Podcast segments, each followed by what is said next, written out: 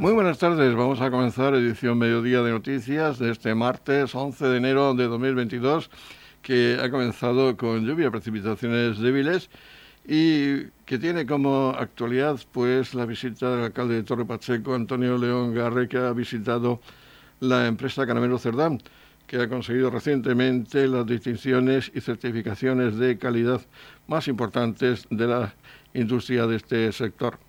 Vamos con la actualidad en este espacio informativo de edición mediodía. Saludos de José Victoria. Comenzamos.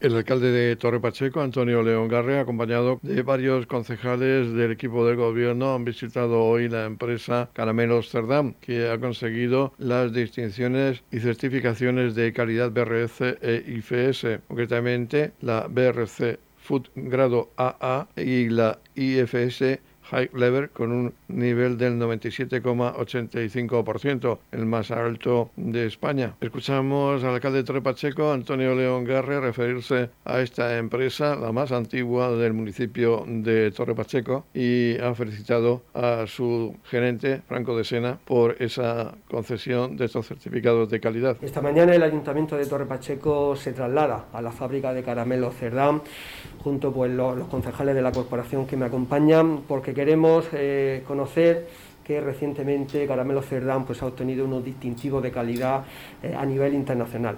Lo primero, dar las gracias a la, empresa por, recibirnos. Tenemos que decir que es, la empresa más antigua del, del municipio de Torre Pacheco, una empresa centenaria que incluso hace unos meses os acompañamos a esa distinción que os hacía la, Asociación de Empresas Familiar de la región de Murcia. Una empresa bueno, pues, eh, que tiene más de un siglo y que todo, y que la familia Cerdán pues, ha sabido pasar de generación en generación y ya no solo ha sabido pues, transmitir eh, la tradición y el buen hacer empresarial de la familia, sino que además la innovación, la tecnología, la calidad, la sostenibilidad, pues son un emblema de esta empresa. Como, como municipio, como ayuntamiento, pues nos sentimos muy orgullosos de esta empresa que ya no solo pues, da trabajo a tantas personas de, Torre Pacheco y de la comarca, sino también que, lleva el nombre de Torre Pacheco por todo el mundo, en este caso, pues a través de los envoltorios de, los caramelos, pero que yo creo que, para, para, todos nosotros, como digo, es un, eh, es un orgullo. Y además, precisamente ahora que habéis obtenido ese distintivo de calidad tan merecido, porque viene, como digo, a reconocer ese, ese trabajo que estáis haciendo, ese trabajo eh, importante, ese trabajo eh, en pro de la, de la, calidad. Por lo tanto, eh, ahora pues de hecho nos acompañan también los medios de comunicación porque quieren conocer en qué consiste ese distintivo de calidad y qué puertas también puede abrir a Caramelo Cerdán, que está en todo el mundo, está en, en un número eh, muy grande de países, pero que posiblemente con este distintivo pues ese mercado pueda ampliar bastante más ese, esa, esa frontera. El gerente de Caramelo Cerdán, Franco de Sena, ha agradecido esta visita y ha destacado que esta empresa se convierte en el único fabricante de caramelo duro en España con el máximo grado de certificación BRC Food grado AA en este momento. Estas certificaciones internacionales es un requisito imprescindible para gran parte de las grandes superficies. Le permiten estar presente en las principales cadenas de alimentación de más de 35 países. Esta empresa de Torre Pacheco, Caramelo Cerdán, cuenta actualmente con unos 60 trabajadores, según ha indicado el propio Franco de Sena. Eh, nosotros aquí eh, hoy lo que queremos un poco resaltar es el tema de la concesión de, de los certificados de calidad máximos que es el BRC y el IFS. Concretamente en el BRC nos han dado la calificación de doble A, que somos la única empresa en España del tema de golosinas que la tiene, de caramelos.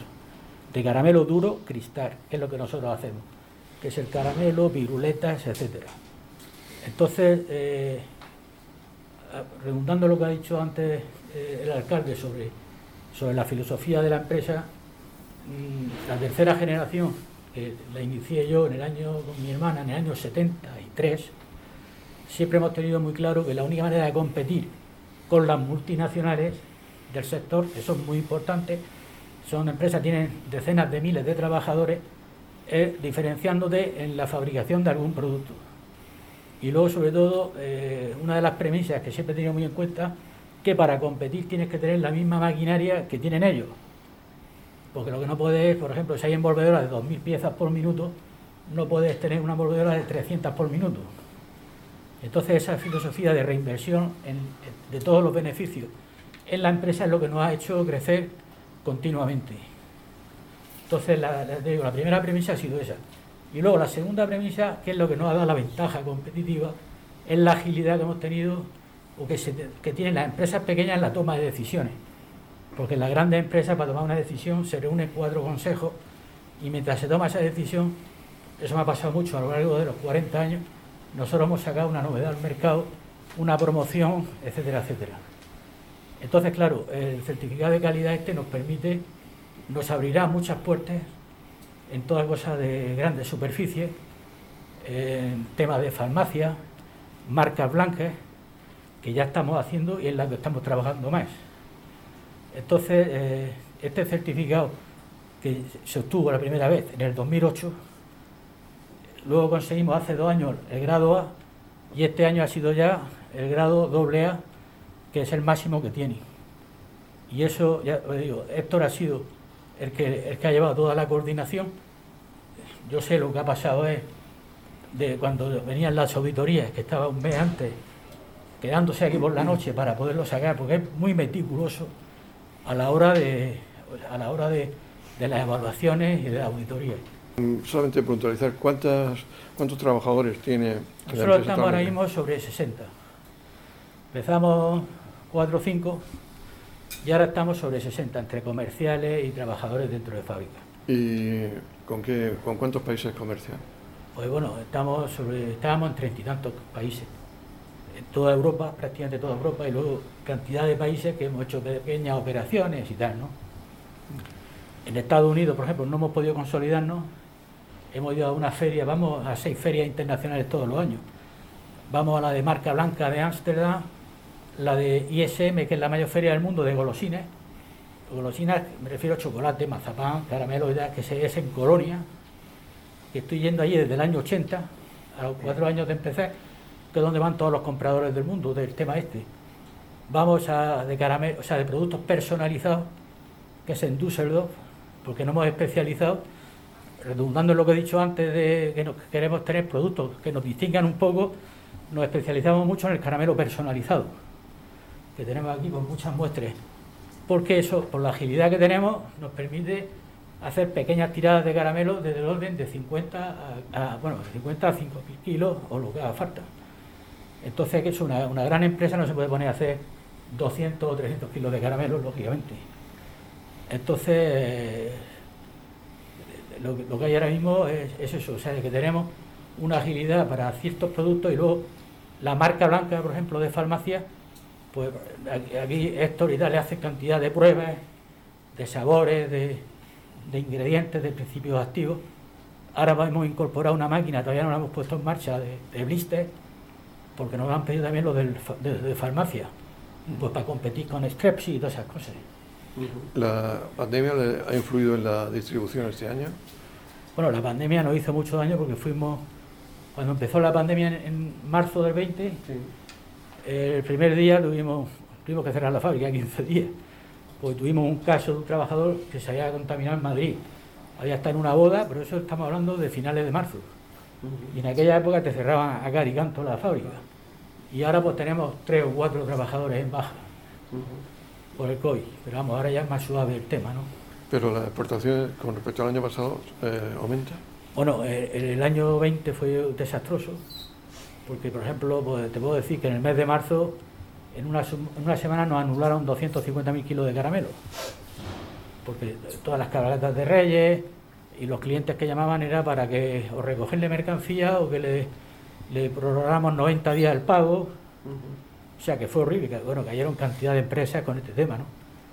Y, ahora estamos ya estamos recuperando, ya a final de año pasado fue bueno, de hecho ya hemos implementado el doble turno, que estamos eh, consolidándolo.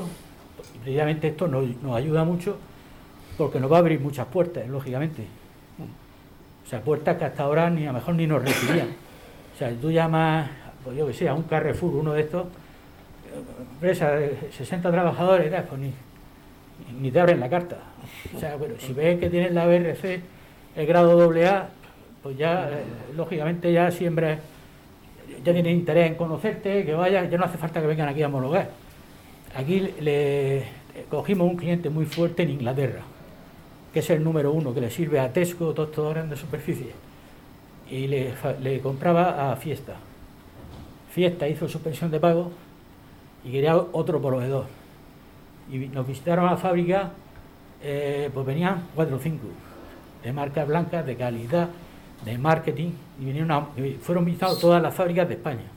Y bueno, eh, cuando se fueron los, bueno, ahora veréis la fábrica, cuando se fueron los ingleses que iban con él en el coche, porque este chico trabaja en DAME, de director de ventas, de exportación, llamó a mi hijo y le dijo, iban, iban emocionados, dice, no, no esperábamos encontrarnos una fábrica como esta en España. El, comentario que hacía. Y, y empezamos a trabajar con ellos y son nuestros mejores clientes hoy día, que le mandamos camiones, pues si al mes por lo menos dos camiones le mandamos. Por último, escuchamos a Héctor Pardo, responsable de I D de Caramelos Cerdán y hasta ahora responsable de calidad de esta empresa, quien se ha encargado del trabajo para conseguir estas certificaciones internacionales. Bien ha comentado nuestro gerente Franco, eh, allá por el año 2008, eh, con la presencia internacional que tiene la empresa a través de un departamento de exportación bastante, bastante bueno y presencia en muchas ferias internacionales y misiones comerciales, la empresa toma conciencia de la necesidad de dar un salto en cuanto a certificaciones, porque hasta aquel entonces la empresa solo estaba certificada en normas de calidad tipo ISO 9000. Y eh, la empresa decide que, que se debe certificar en, en, base a seguridad alimentaria. Entonces en 2008 empezamos con, con BRC Food. Eh, por aquel entonces la norma estaba en versión 5, ahora está en versión 8. Y bueno, nosotros empezamos a certificarnos. En 2011 añadimos IFS Food a la ecuación de certificaciones de seguridad alimentaria que también ha pasado de, desde la versión, de su versión 5 a la versión 7 que se ha estrenado este año. Y bueno, nosotros empezamos en 2008 con unas certificaciones muy, muy básicas, unos resultados aceptables, pero no, no, excelentes como ahora. Lo que ocurre que a base de, que a, eh, base de inversión y mejora continua, pues poco a poco la empresa ha ido mejorando, ha ido elevando el nivel de certificación hasta llegar a los máximos estándares que tenemos este año, que son el AA en BRC y, el nivel, nivel superior en, en IFS. ¿Y todo ello os va a permitir circular vuestros productos por toda Europa y por todo el mundo? ¿O fuera de Europa va a ser más complicado? No, la verdad es que ya, ya están, son normas reconocidas ya a nivel internacional en todos sitios. Obviamente, BRC tiene mucho más nombre en países anglosajones, IFS es más para mercados alemanes italianos franceses, pero al ser reconocidas por GFSI ya se aceptan en todos los, en todos los países del mundo, sirven como aval para muchas empresas, en lugar de enviar auditorías propias, suelen solicitar eh, informes de auditoría o certificaciones y bueno, pues eh, evita mucho, mucha tramitación y abre muchas puertas, sobre todo en temas de grandes superficies y canal farmacéutico y demás, porque al final son normas de buenas prácticas de manipulación. Y sí, eh, además de que es imprescindible hoy en día para trabajar en, en alimentación, obtener un nivel alto de, de resultados en las auditorías, abre muchas puertas. ¿Se ha incrementado el número de empresas que se han interesado por vosotros? Se ha incrementado el número y la calidad de las empresas que se han, que se han interesado por nosotros.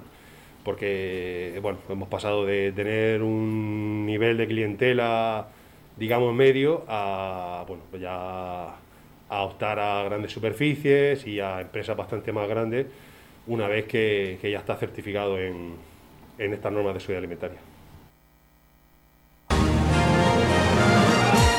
Edición Mediodía. Servicios informativos.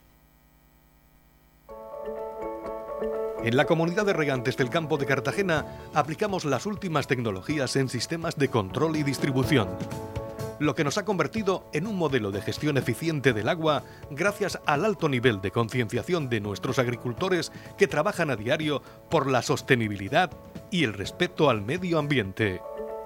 La comunidad de regantes del campo de Cartagena les ofrece la noticia agrícola del día.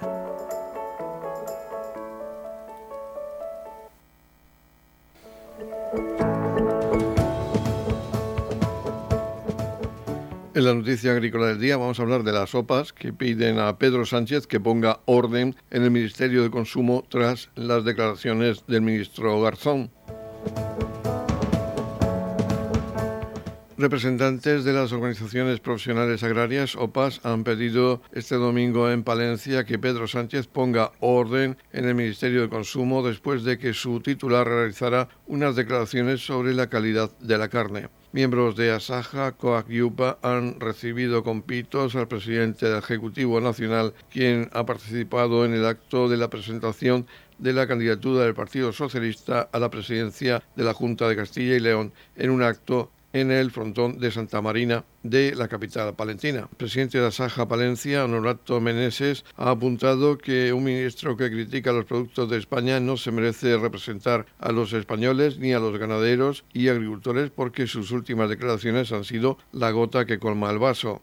Estas declaraciones tienen muchas repercusiones y muchos lugares de Europa ya se ha puesto en duda la carne española que cumple todas las garantías sanitarias y el trabajo de los ganaderos, ha añadido. Por su parte, el secretario de UPA Palencia, Blas Donis, ha manifestado que con la concentración quieren reivindicar la dignidad del sector agrario y ganadero del país, quienes han sido atacados con una realidad que no existe. Tenemos la mejor producción de carne sostenible, los ganaderos cuidan muy bien a los animales y no se vende ni carne de segunda ni de mala calidad. En ese sentido, ha pedido al presidente del Gobierno que ponga orden dentro del Ministerio de Consumo y la dimisión del ministro Alberto Garzón.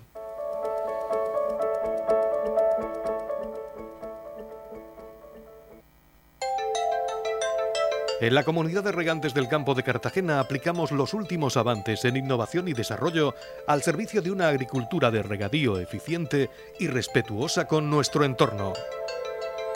Por la sostenibilidad y el respeto al medio ambiente, Comunidad de Regantes del Campo de Cartagena.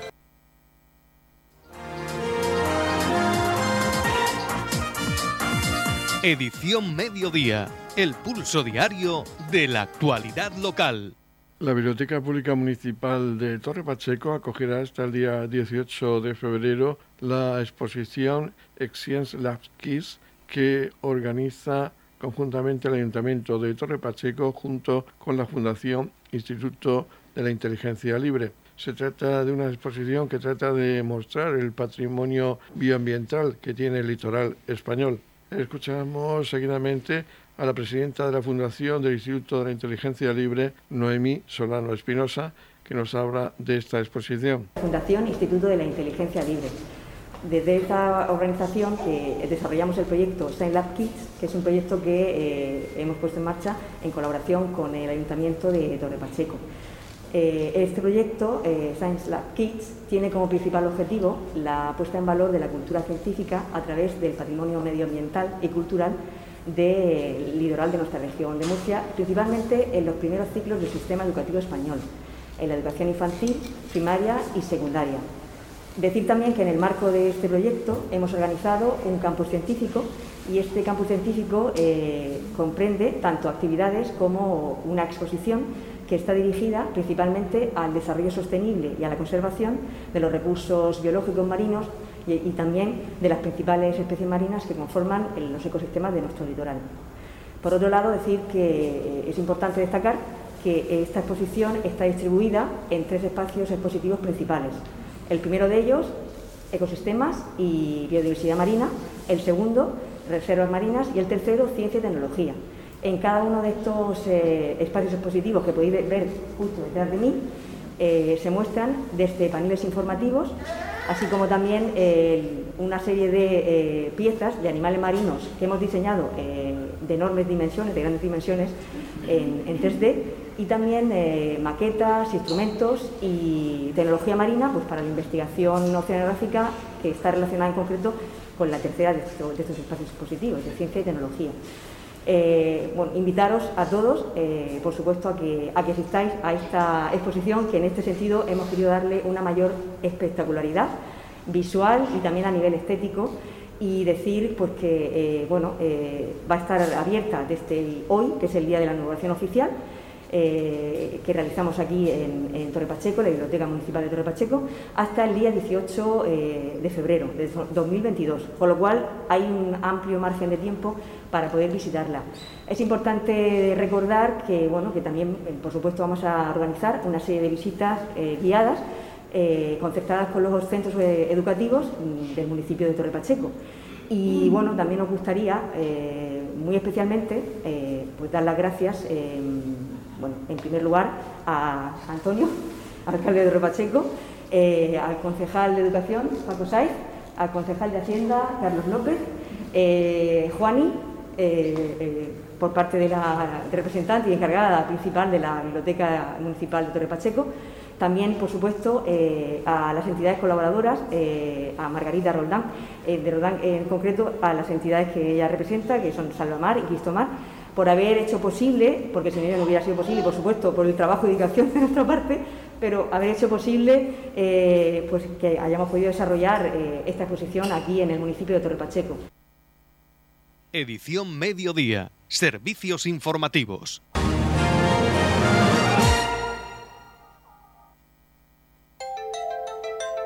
En la comunidad de regantes del campo de Cartagena aplicamos los últimos avances en innovación y desarrollo al servicio de una agricultura de regadío eficiente y respetuosa con nuestro entorno. Por la sostenibilidad y el respeto al medio ambiente, Comunidad de Regantes del Campo de Cartagena. La Comunidad de Regantes del Campo de Cartagena les ofrece la información del tiempo.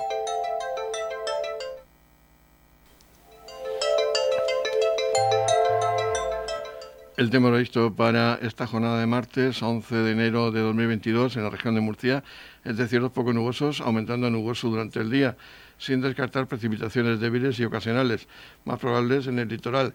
Temperaturas en descenso, localmente notable en las máximas, máximas de 15 grados en la capital de la región.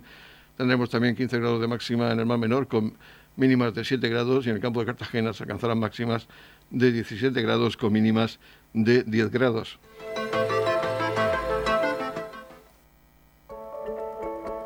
En la comunidad de regantes del campo de Cartagena aplicamos las últimas tecnologías en sistemas de control y distribución, lo que nos ha convertido en un modelo de gestión eficiente del agua gracias al alto nivel de concienciación de nuestros agricultores que trabajan a diario por la sostenibilidad y el respeto al medio ambiente.